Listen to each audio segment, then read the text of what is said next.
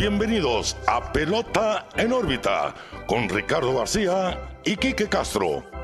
Comenzamos.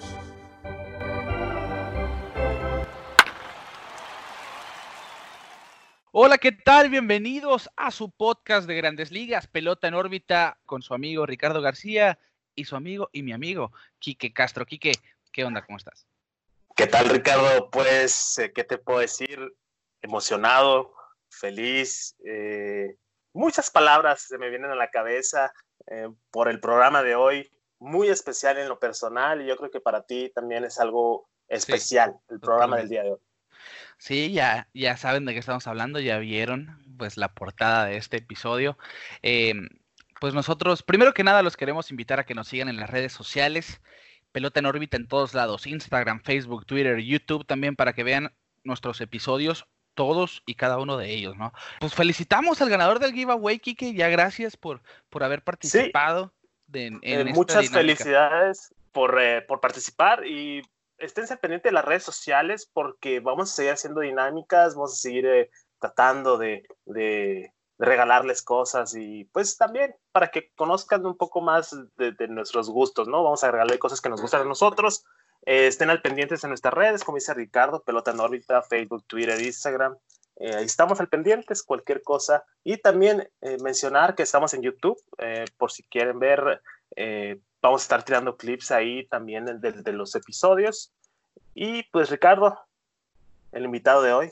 Así es, sin más rodeos, un orgullo para los mexicanos y sobre todo los sonorenses uno de los peloteros que inspiraron a tantos niños a jugar pelota aquí en México, porque con sus batazos llenó las graderías de ilusiones. Hoy le queremos dar la bienvenida a Pelota en órbita, a uno de nuestros favoritos, Karim García. Bienvenido a Pelota en órbita, Karim. ¿Cómo estás? Muy bien, muchas gracias. Este, gracias por la invitación. Este, encantado de estar en su programa y es que ojalá no sea uh, la única vez que me inviten, ojalá sea más, más ocasiones para estar con ustedes. Eso, claro, claro. Así va a ser. Bueno, Karim, platícanos de inicio, ¿cómo te ha tratado esta cuarentena? ¿Cómo te ha tratado la pandemia de momento? Fíjate que al, principio sí fue bastante difícil aquí, desde finales de enero hasta mayo estuvimos, como tú lo mencionas, en cuarentena. Gracias a Dios, en, en Texas, donde vivo yo, se abrió el primero de mayo parcialmente el estado y ya ahorita estamos 75% a, por ciento abierto, por lo tanto, pues ya estamos haciendo una vida cotidiana normal, se podría decir, ¿no? Eh, sin ningún tipo de problemas. Y en cuestiones laborales, Karim, ¿cómo ha sido desde casa?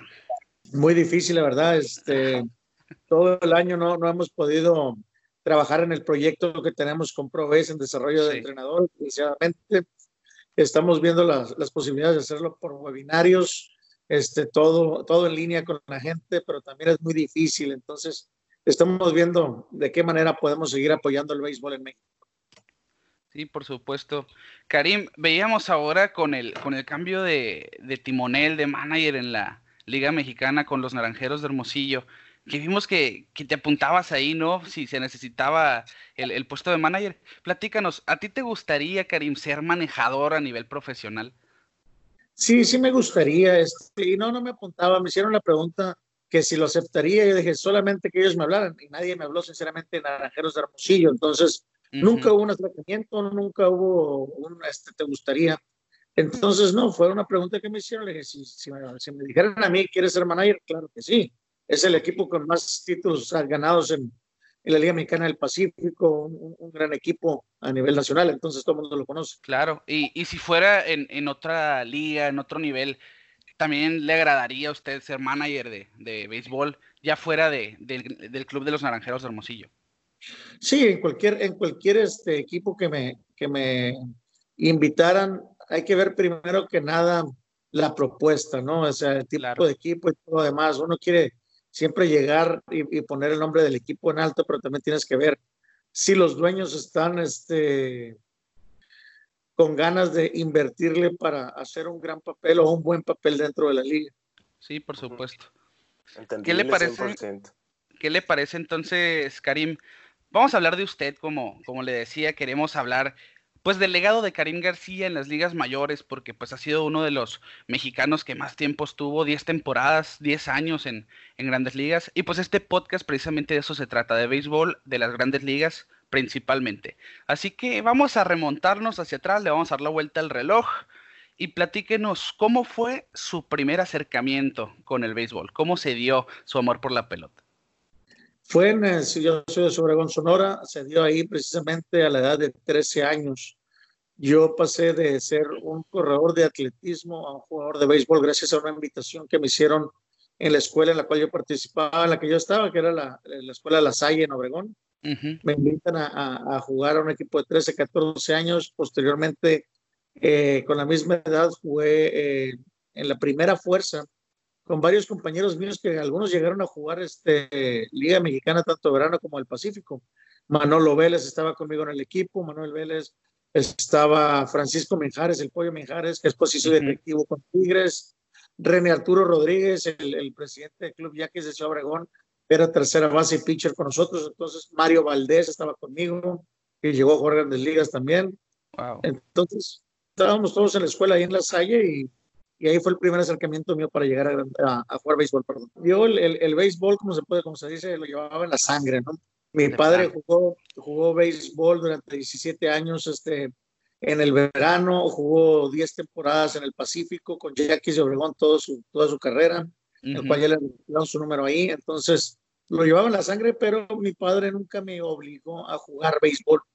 Me dijo, tú haces cualquier tipo de deporte, pero dedícate al estudio principalmente, que es lo que yo quiero. Muy bien. ¿Cómo fue? Porque el atletismo y el béisbol son dos cosas totalmente diferentes. O sea, me imagino que tuvo sus piedritas en el camino a la hora de empezar a jugar ya pues a un nivel más competitivo. Sí, completamente. Eh, lo que me ayudó a ser beisbolista fue el atletismo. ¿Por qué? Porque yo era atleta antes de beisbolista. ¿A qué me refiero? Yo tiraba la, jabalina, tiraba el disco, hacía longitud, 100 y 400 metros. Entonces yo tenía una condición muy buena, tenía el brazo fuerte para poder tirar la jabalina y eso me ayudó a tirar y correr el béisbol, que es las principales cosas que necesito. Sí, sí. Este, sí, ya sí, se crearon las habilidades. Así es. Se me hizo muy difícil al momento de filiar. Era, pero pésimo outfielder, sinceramente. Se me caían los flies y luego cuando los agarraban, como dicen, agarraba y tiraba para el monte, no tiraba para tercera y tiraba las gradas. Olvídate. Tuvieron que afinar todo ese diamante en bruto que habían encontrado.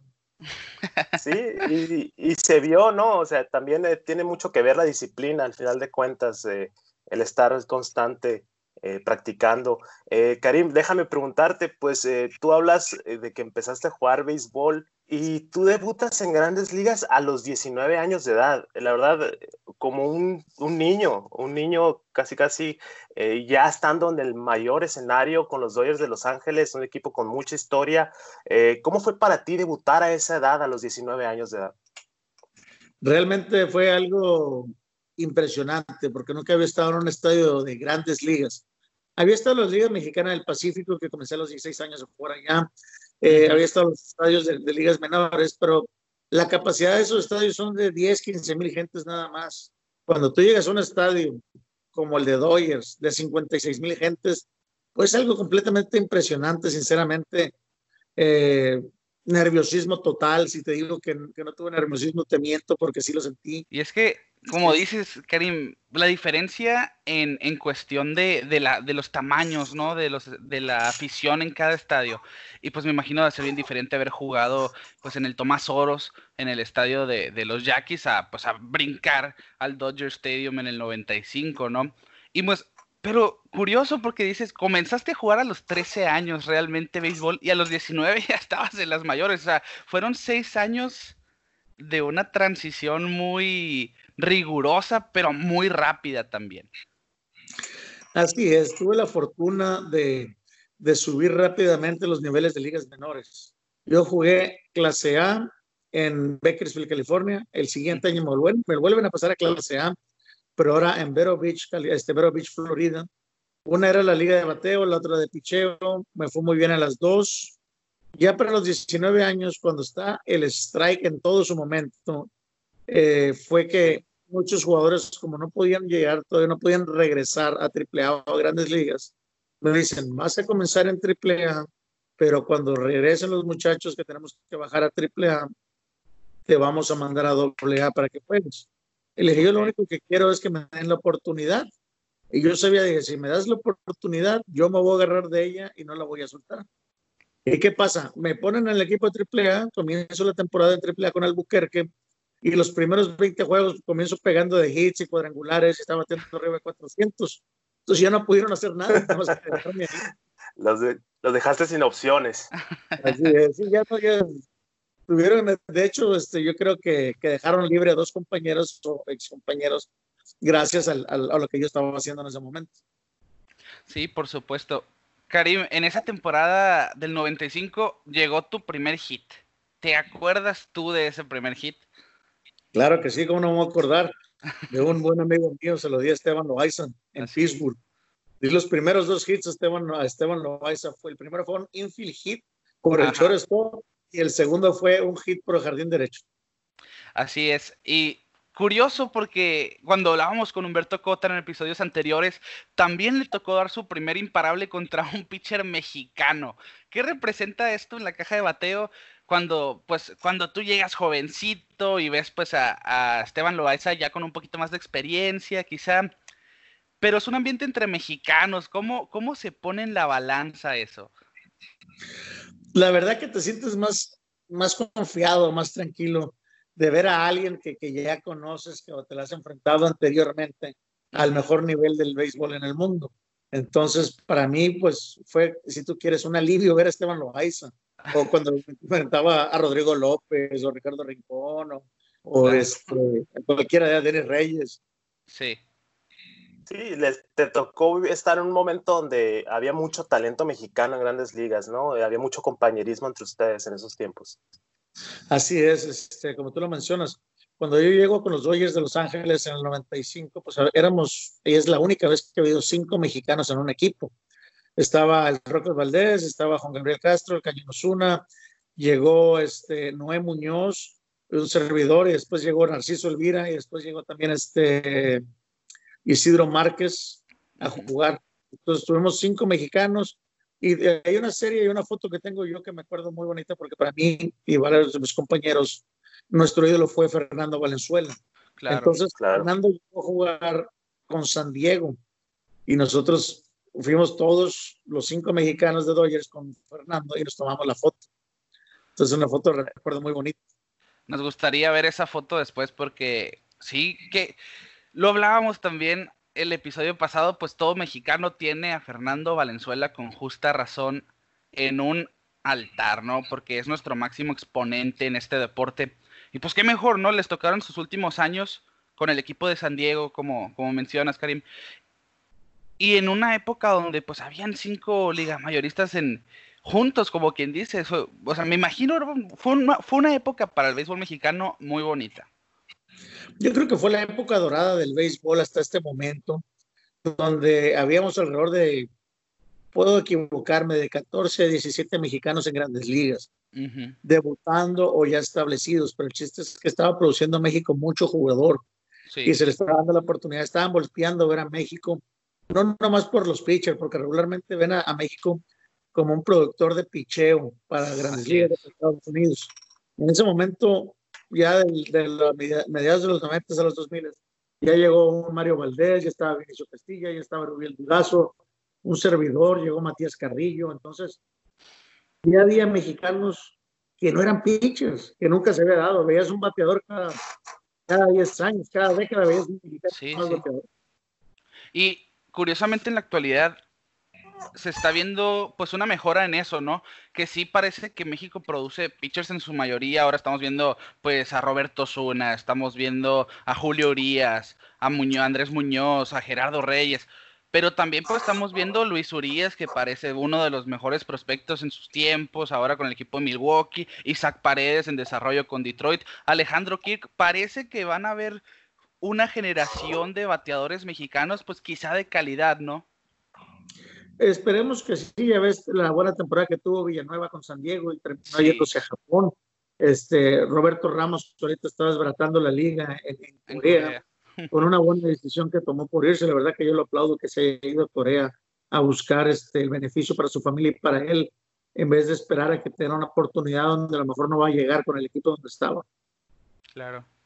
Tomando un poco el tema de, la liga coreana y las grandes ligas, eh, pues tú tienes récords en la liga coreana que hasta la fecha existen, también algunos en la liga japonesa. Quería preguntarte, para ti, eh, ¿cuál es la diferencia entre grandes ligas y la liga coreana? Y si te, tocó, te costó trabajo a ti adaptarte a la liga allá en, Asia. Tuve la fortuna de primero adaptarme a la liga en Estados Unidos, porque yo venía de Obregón, Sonora, y es una cultura diferente. Cuando yo voy de grandes ligas para Japón, pues una nueva adaptación. Ya para cuando yo llego a Corea, yo ya me había adaptado al nivel asiático y de la manera de cómo jugaba no me fue tan difícil, pero sí, es, te toma algunos meses el adaptarte a una nueva cultura, a una disciplina completamente diferente a la que uno está acostumbrado, pero la verdad que es, es muy bonito. El béisbol asiático es, es algo increíble. Este, veneran el, el, campo de béisbol, no puedes escupir, no puedes... O sea, es algo, algo que, que, es completamente fuera de serie para mí. Y la liga coreana, siempre lo han preguntado, es una buena liga como una triple A no es una gran diferencia. Y si hubiera cuatro a sería Japón. Por el simple que no hay grandes ligas nada más que en Estados Unidos.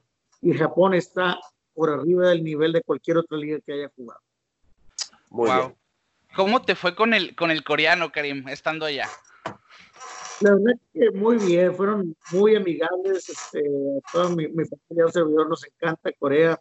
Hemos regresado después de que me, de que me retiré de, de jugar allá y eh, el hablarlo, aprendí un poquito a hablarlo, a pedir algunas cosas, a manejarme, pues estuvimos cuatro años, algo tenía que aprender. sí, y se notaba que la, que la afición te quería mucho también, Karim. No, no, yo creo que hasta la fecha te recuerdan con mucho cariño en Corea.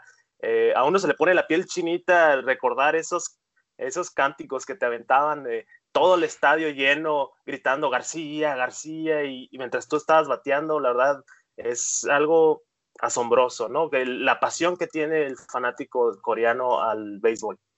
La verdad que sí, este, al principio a mí también me ponía, me ponía chinito al escuchar este, mi apellido y la canción que me hicieron ellos a, la hora de batear.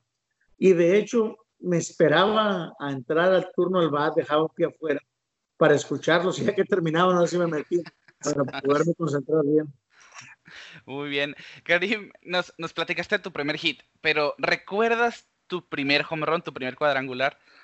Claro que sí, tú sabes que esos son momentos inolvidables para cualquier pelotero, sobre todo cuando eres fue a Osvaldo Fernández. Así es. En San Francisco, yo jugando con Dodgers. Así es, una, una línea al central derecho contra Osvaldo Fernández en cuenta de 0 y 1. Sí, y pero muchas veces el, cuadrangular que más se, se, recuerda a uno es el primero. Pero ¿hay algún otro jonrón que no se te puede borrar de la memoria jamás? Podría darte un par de cuadrangulares que no se me van a borrar jamás. Fue el cuadrangular que, que pegué afuera del estadio del Tigres de Detroit. Solamente 34 personas lo hicieron en 100 años de existencia. Y estamos hablando de Ty Cobb, jugó ahí, Baby Ruth, entonces, solamente 34 tengo la oportunidad de hacerlo. Yo fui uno de ellos.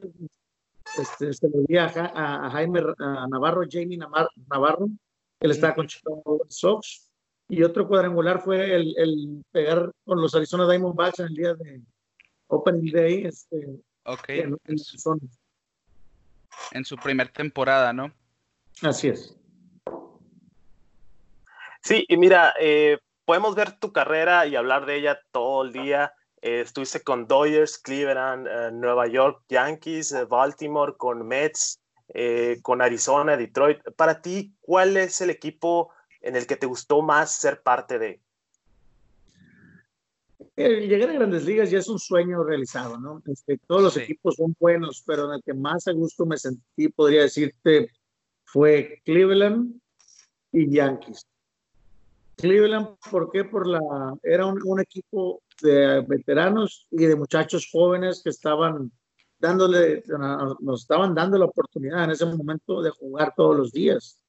Y el Yankees, por el simple hecho de, que cuando me cambia Cleveland a Yankees, me dan la oportunidad de jugar consistentemente y llegar a un playoff que no había jugado y luego una serie mundial que es el sueño de cualquier mexicano o cualquier pelotero.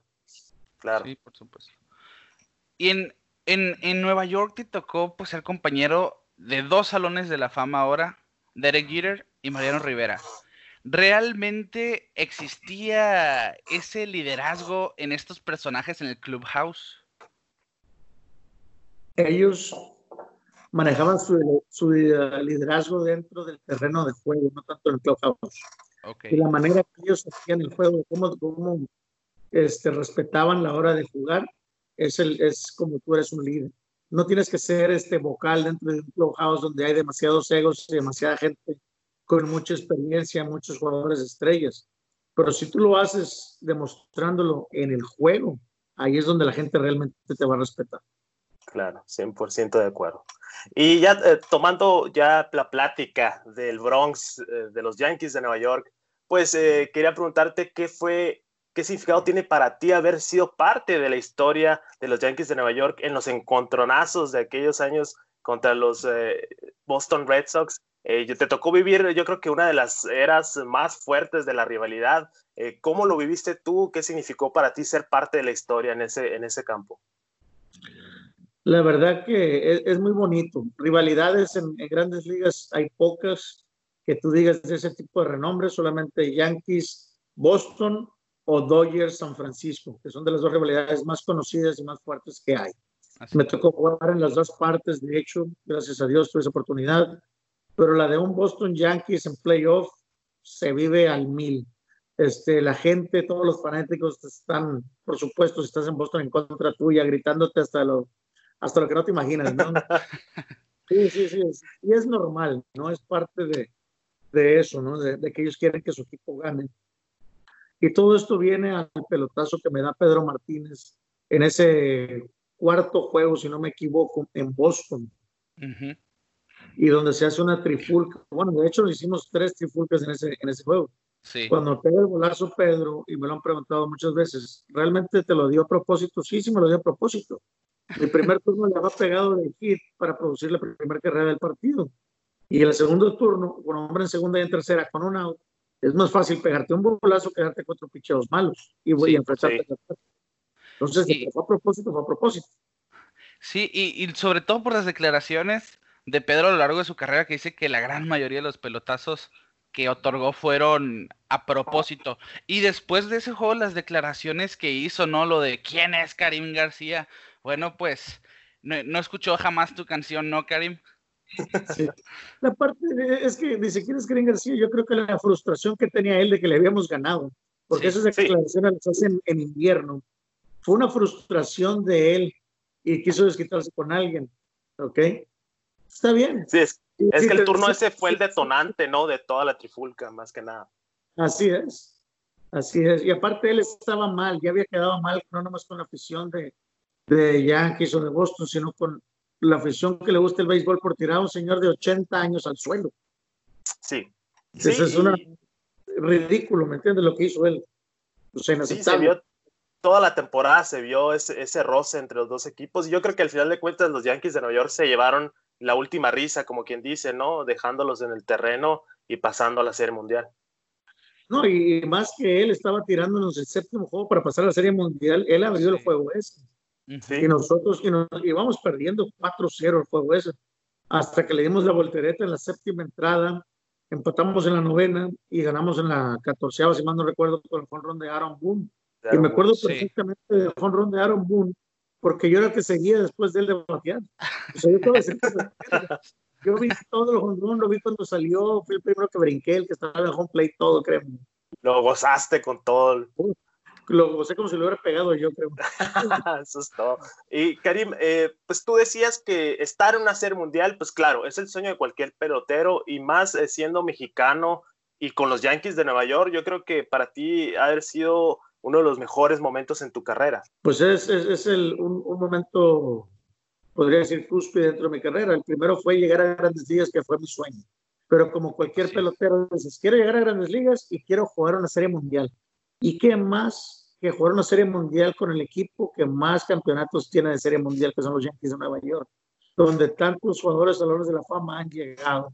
para mí fue un momento increíble y realmente que lo viví muy bonito porque tuve la oportunidad de llevar a toda mi familia, hablando de mi padre, mi madre, mis hermanos, todos me los llevé a la Serie Mundial, tanto en Nueva York como en Florida, a que disfrutaran ese momento conmigo también. Karim, esa serie mundial es de las más famosas por el hit del niño Rentería, yo creo, ¿no? Ah, no, bueno, ese fue el 97. Josh Beckett, la actuación de Josh Beckett en el 2003 fue sensacional, de otro mundo, ¿no? Ahí es donde talló su nombre como el Grandes Ligas que, que en su momento llegó a ser. Pero lo curioso con los Marlins es que solamente han llegado a playoff dos veces y las dos veces se han coronado campeones. En ese entonces, en el 2003, ver un equipo pues en desarrollo como ese, ¿qué representaba para un equipo tan grande como los Yankees? ¿Qué se platicaba, qué se escuchaba en el clubhouse neoyorquino? El llegar ya a la Serie Mundial tienes que haber hecho muchas cosas muy bien, ¿ok? Tienes que haber ganado primero 3 de 5 y luego 4 de 7 juegos. Ya tenías 12 jueguitos ahí en, en la bolsa y todo ese nerviosismo que te pudo haber dado los playoffs ya se te porque ya estás peleando por lo que tú quieres, el anillo de mundial. Y aparte, no era un equipo tan fácil como dices tú, tenían a, Josh Beckett, tenían el, el primera base de, de, Detroit, ahora este iba comenzando también. Miguel Cabrera. Miguel Cabrera. Cabrera, que le pegó un jonrón a, a, Roger Clemens a la banda contraria. Yo estaba en el derecho cuando se lo pegó. Este, y era un, equipo de mucho coraje que estaban buscando ganarnos y de hecho nos ganaron a sabiendas que nosotros traíamos un super equipazo con mucho mejor picheo que, que ellos tenían. Lo que nos afecta a nosotros el perder la Serie Mundial, y te voy a decir ahorita, es el tercer juego abre David Wells en Miami. Sí. Saca la primera entrada con 7 o 9 picheos. La primera entrada facilita, la sacó 1, 2, 3, sin problema. A la segunda, el segundo inning, viene y dice el amigo que tiene espasmos en la espalda, que le duele la espalda, que no puede bajar, que no puede agacharse. Y no estábamos nadie del equipo, incluyendo al manager, yo Toro, preparado para buscar un relevo largo en ese momento. ¿Qué haces? Traes a tu quinto abridor sin prepararse mentalmente, sin estar listo, sí, claro. a tirar José Cabrera. De ahí se usa el bullpen completamente de nosotros y lo demás es historia, podemos hacer partidos. Sí, la, importancia, ¿no? De, de, la profundidad en el bullpen y, sobre todo, pues de tenerlo listo y descansado en ese tipo de series tan desgastantes y más porque ya pasó toda la temporada regular y más porque ya pasaron todos los playoffs llegando pues a la serie mundial. Pero sin duda, me imagino, Karim, nos decías, un sueño, ¿no? Estar en ese escenario. Tristemente, pues no se pudieron llevar el anillo, pero el recuerdo y la inmortalidad de esos momentos ahí van a quedar para siempre. Así es, este, todo el mundo recuerda ese juego contra Pedro Martínez en Boston. La, la, los pleitos se siguen recordando todavía 17 años después de que pasó todo eso. La gente lo ve como si hubiera sido ayer. Eh, el bonito recuerdo que me queda de tener un anillo de campeón de la Liga Americana, Yankees también, porque ya éramos campeones de la Liga Americana. Tú sí. recibes anillo. Entonces son, son cosas que se van a quedar para la posteridad, para mi familia, para mis hijos, para mis nietos, con favor de Dios. Te quería preguntar, Karim, pues eh, uno de los estandartes más grandes de los Yankees de Nueva York en esos tiempos, y yo creo que de todos los tiempos, fue Joe Torre al mando de esos equipos, eh, de una de unos eh, campeonatos seguidos tremendos con unos equipazos. te quería preguntar, ¿tú qué aprendiste de Joe Torre y cómo lo veías tú como manejador? Era una persona muy seria en, en su trato, específico en lo que quería hacer, pero tenía un gran equipo de trabajo ese equipo de trabajo que tenía con los coaches como Willie Randall, como Lima Sealy, como Stollemayer, como el soldadito Simmers, cada uno sabía lo que tenían que hacer dentro del terreno de juego y le facilitaban mucho yo Torre el manejo de un equipo tan grande como es el Yankees y por eso era tan, tan fácil manejarlo porque tenía una máquina muy bien aceitada. Karim, un momento quizá pues un poco oscuro, por decirlo así, en tu carrera, pero que a mí me llama mucho la atención porque yo estaba muy chico en ese entonces y ahora que leo algunas historias ahí, ese momento con Shane Spencer, en donde tienen una, una riña con un repartidor de pizzas. ¿Nos podrías platicar de ese momento? ¿Cómo es que ocurre? Es que cuando lees tú el título, pues es gracioso, ¿no? O sea, que uno quisiera saber el contexto de ese argumento. Estábamos en una pizzería en Florida en entrenamiento de primavera. Shane Spencer, su esposa, mi esposa y un servidor. Entonces nosotros íbamos saliendo de ahí, de, de la pizzería esa, y pues lo voy a decir ya, ya pasó mucho tiempo. Este Shane Spencer le dieron las ganas de ir al baño y pues se le hizo muy fácil hacerlo ahí en una llanta, ¿me entiendes? Ah, ok. Entonces vino esta persona a reclamarle y ahí fue donde comencé, se hicieron las palabras y ya vino lo demás, pero realmente no se le golpeó, se le empujó. De okay. momento le cayó para atrás la persona y se hizo un show. La policía no vino, no nos detuvieron, pero como éramos jugadores de los Mets de Nueva York, pues al otro día se hizo la trifulca en el... Sí, claro. Nos comenzó a preguntar, ¿y por qué le pegaron? A ver, si le hubiera pegado, me hubieran encerrado, para comenzar, desde ahí comenzamos. Así es fácil. Me hubieran encerrado, me hubieran, me hubieran sacado mucho dinero, porque en Estados Unidos, al, al, orden del día, eso. No nos sí. hicieron nada, retiraron todos los cargos, pero sí, este, a lo mejor se equivocó él, pero también la otra persona, el, en, el, en el decir está el dar, se llevó lo que tenía que llevarse. sí, bueno, lo bueno es que no pasó mayores, ¿no? Íbamos con familia, o sea, íbamos con nuestra familia, no íbamos a pelear, venimos a un, a un momento agradable nada más. Sí, claro. Sí, claro.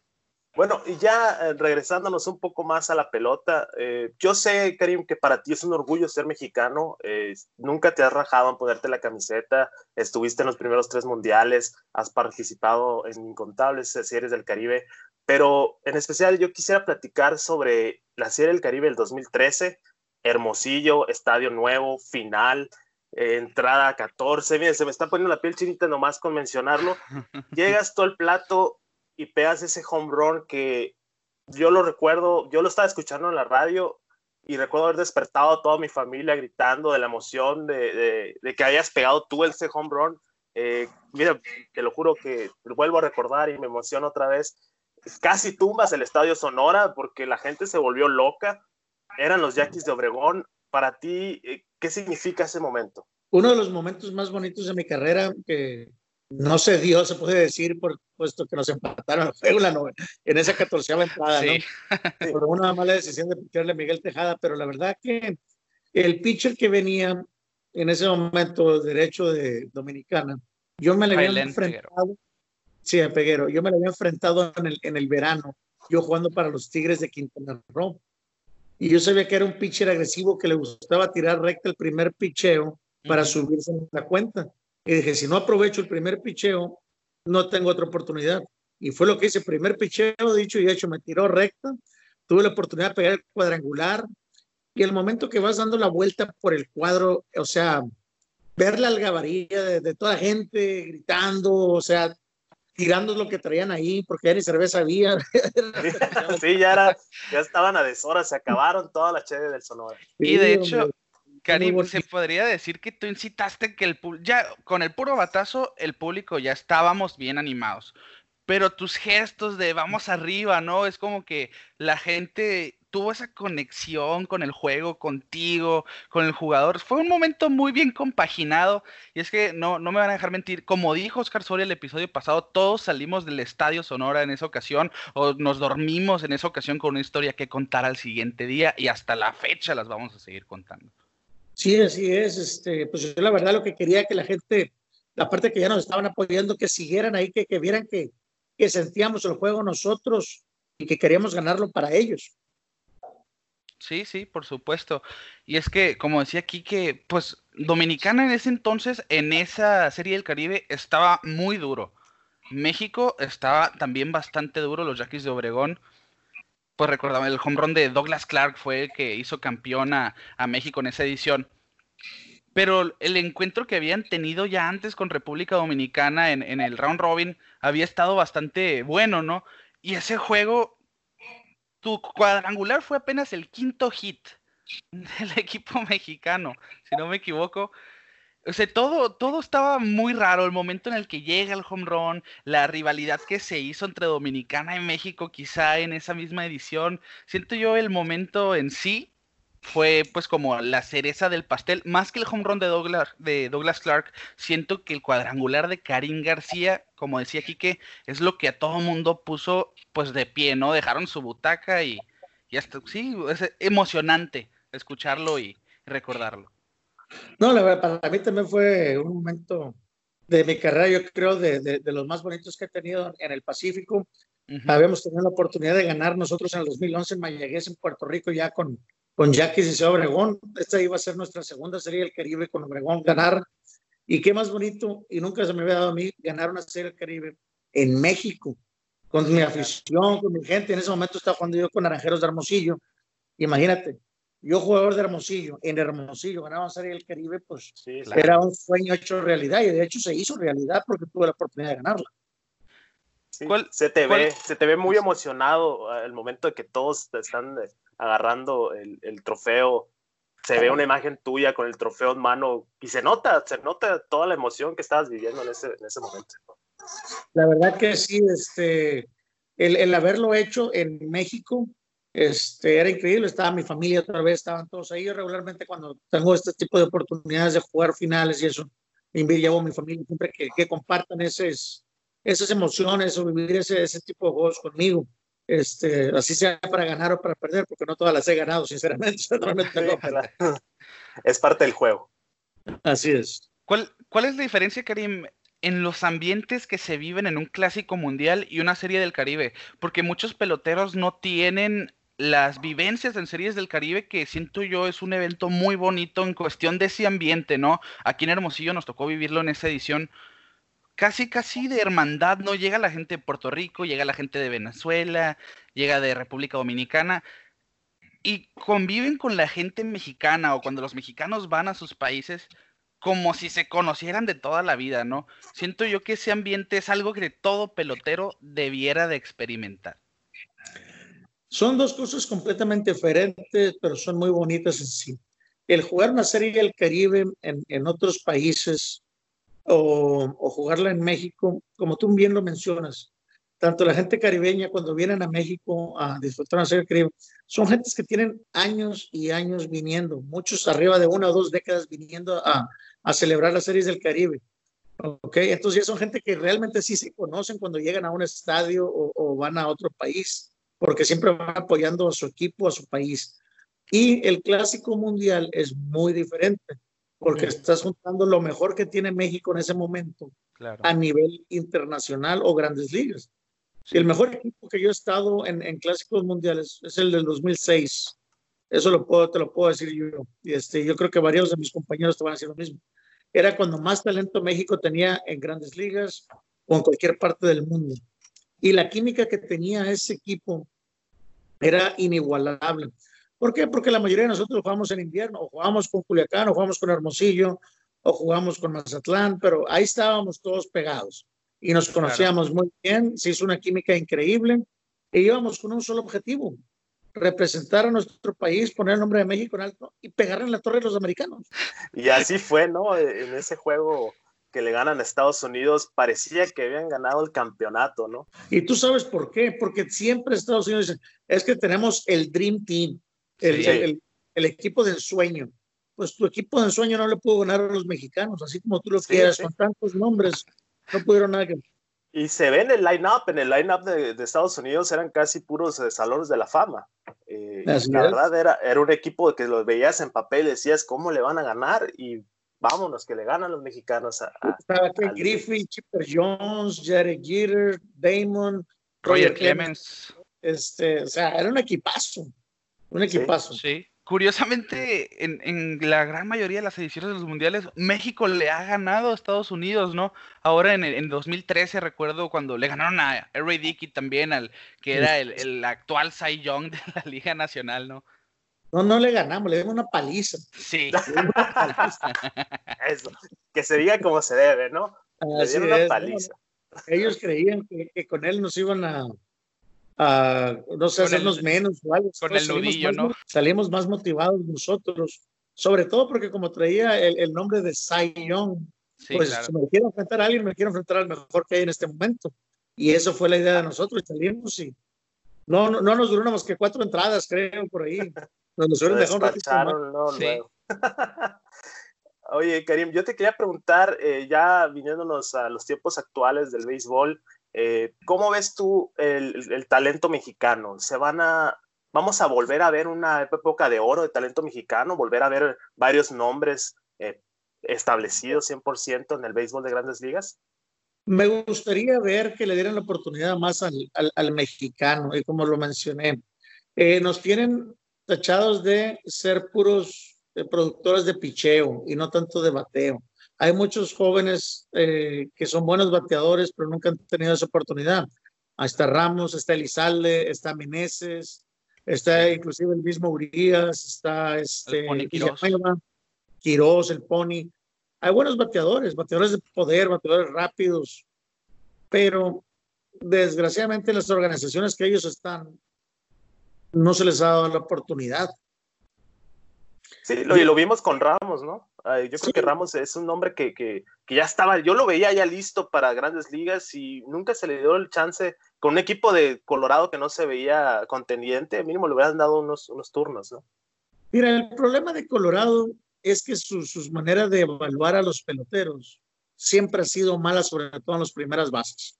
No nomás Ramos, han perdido tres otras primeras bases que son jugadores de estrellas este, está Murphy, está, son, me acuerdo de tres que han dejado de ir y que han hecho tremendas carreras, que siguen haciendo tremenda carrera en grandes ligas ahorita, con unos contratazos, y los evaluaron mal, los dejaron libres y dieron el salto con otro equipo. Es lo mismo que pasó con Ramos. Sí. Sí, se puede ver ahora. Sí, se, se ve en Corea. Ojalá que le sirva, ¿no? Esta experiencia en la liga coreana y que tenga un impacto en su carrera de las ligas mayores porque pues ha demostrado que él le sabe pegar a la pelota. Karim, por último, ya agradeciendo que nos has dado pues algunos minutos de tu tiempo, yo quiero saber de dónde surgió tremenda canción, Karim, porque como hermosillense, yo te lo digo, como niños, íbamos a los entrenamientos con la canción Poderío en los dorsales, su nombre es Karim. Esa canción, Karim, ¿de dónde salió? Esa canción me la hicieron unos muchachos reggaetoneros en Monterrey, ya ves que yo jugaba con Sultanes de Monterrey, se llaman Líricos de Guerra. Y ellos, este, un día me dijeron, ¿te podemos hacer una canción? Le dije, pues yo encantado. Además que no diga malas palabras, le dije, todo lo demás está bien. sí, yo... Se hicieron completamente, les agradecí, tú sabes, la foto, todo lo demás con ellos. Ellos fueron los que hicieron. Es de Monterrey, Nuevo León, Líricos de Guerra. Y es que me atrevo a decir, es la mejor canción que ha tenido cualquier bateador a la hora de acercarse al plato, eh. Es que ya, ya intimidaba, ¿no? Al momento nomás, yo recuerdo donde Héctor Espino, cuando venías a batear, sonaba, poderío en los dorsales y vámonos, ya se acabó, ya el pitcher ya, ya va a estar intimidado desde el principio, ¿no? Con, con tremendo, eh, tremenda canción y yo creo que también te daba ese feeling, ¿no? Ese sentimiento de llegar y quererle pegar a la bola con todo. Claro, te sientes muy a gusto, muy tranquilo cuando vas tu canción, va sonando, oyes tu nombre en todo el estadio, pues qué, más confianza que eso te puede dar ¿no? para llegar a batear. Por supuesto. Karim, bueno, pues te queremos dar las gracias, Quique Castro y, y un servidor, Ricardo García, porque estamos muy contentos aquí en Pelota en órbita de que un pelotero que se ganó el respeto de todos los mexicanos a base de palos, como decía la canción, suena el madero, es un espectáculo, ¿no? Y sin duda motivó a muchos a jugar y a seguir este deporte. Karim, pues te agradecemos infinitamente por darnos un poco de tu tiempo aquí en Pelota en órbita. hombre, Ricardo, aquí que al contrario, muchas gracias a ustedes invitarme a su programa este, Pelota en órbita. Espero que sea la primera de muchas veces este, estar ahí con ustedes acompañándonos, platicando de lo que más nos gusta, que es el béisbol. Excelente. Muchas gracias, Karim.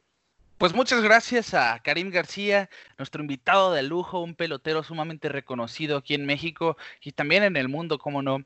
Eh, nosotros los invitamos nuevamente a que sigan nuestras redes sociales, Pelota en órbita en todos lados. Denos follow en Spotify y las diferentes plataformas de audio como Apple Podcast y Google Podcast, Kike. Así es, eh, muchas gracias Karim por tu tiempo. Eh, como ya lo he dicho mil y un veces, soy un gran fanático de usted y muchas gracias por habernos regalado unos minutos. Y a ustedes, muchas gracias por haber escuchado el programa de hoy y estén al pendientes en nuestras redes sociales. Así es, entonces les decimos que Karim García nos acompañó en esta ocasión y nosotros nos vemos fuera de órbita. Poderío en los dorsales, mi nombre es Karim García Conecto cuadrangulares, explota la gradería Suena el madero, qué gran espectáculo En la caja de bateo ya no existen los obstáculos Poderío en los dorsales, mi nombre Karim García. Conecto cuadrangulares, explota la gradería. Suena el madero, qué gran espectáculo. En la caja de bateo ya no existe